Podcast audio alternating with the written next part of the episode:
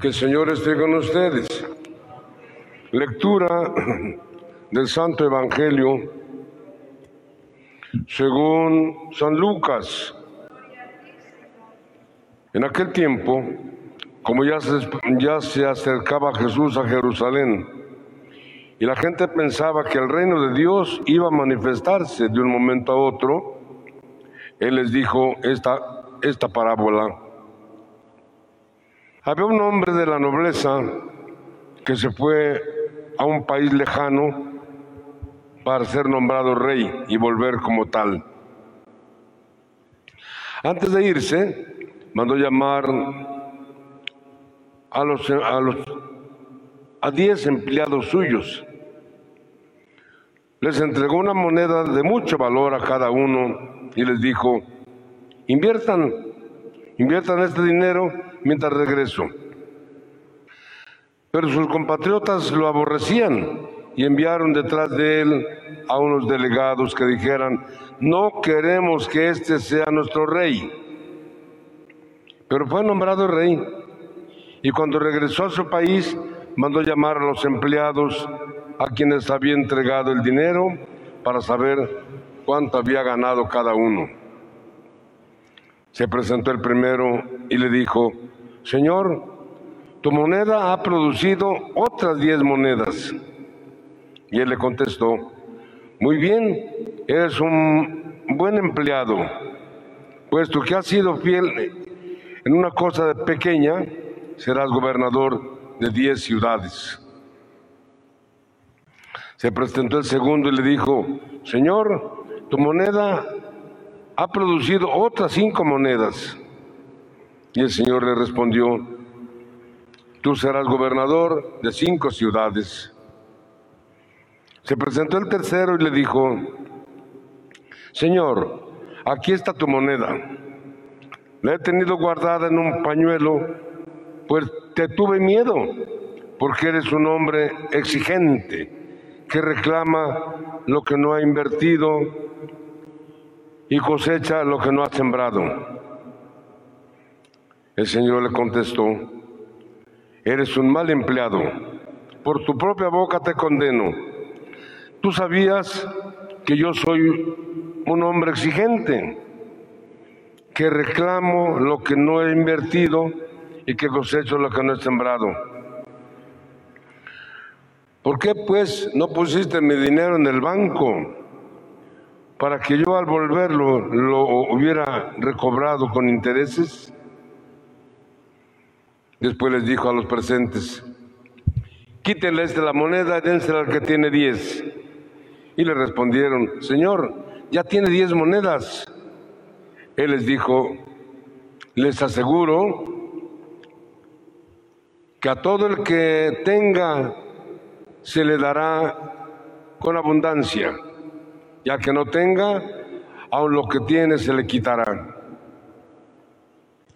Y en cuanto a, este, en cuanto a mis enemigos, que no querían tenerme como rey, tráiganlos aquí y mátenlos en mi presencia.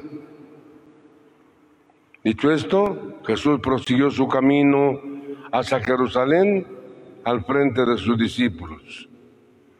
Palabra del Señor. El domingo comentábamos algo al respecto, algo parecido a lo que estamos escuchando. Es un evangelio que se conoce como los talentos. Bueno, hoy nos habla, a cada quien le dio lo mismo, una moneda de, mucho valor, inviértanla. A cada uno Dios nos ha dado diferentes dones. A unos una cosa, a otros otra, a otros habilidades, a otro inteligencia, a otro, bueno, cada quien, a cada quien le ha dado, pero nadie vino al mundo vacío. Nadie. Todos traemos mucho. Repito, de una forma, de una, de una, una forma u otra, pero todos traemos mucho. Algunos lo desarrollan, lo cultivan, le sacan fruto, brillan. Otros, como el del pasaje del Evangelio, guardan, se quedan, viven. ¿Cómo están? Pues ahí la llevo. Pues hay más o menos. Y no se desarrollan, no se desenvuelven. Sería bueno que nos revisáramos cada uno de nosotros qué estamos haciendo, lo que primero que nos revisen, darnos cuenta cuáles son los dones que Dios me concedió. ¿Para qué soy bueno yo?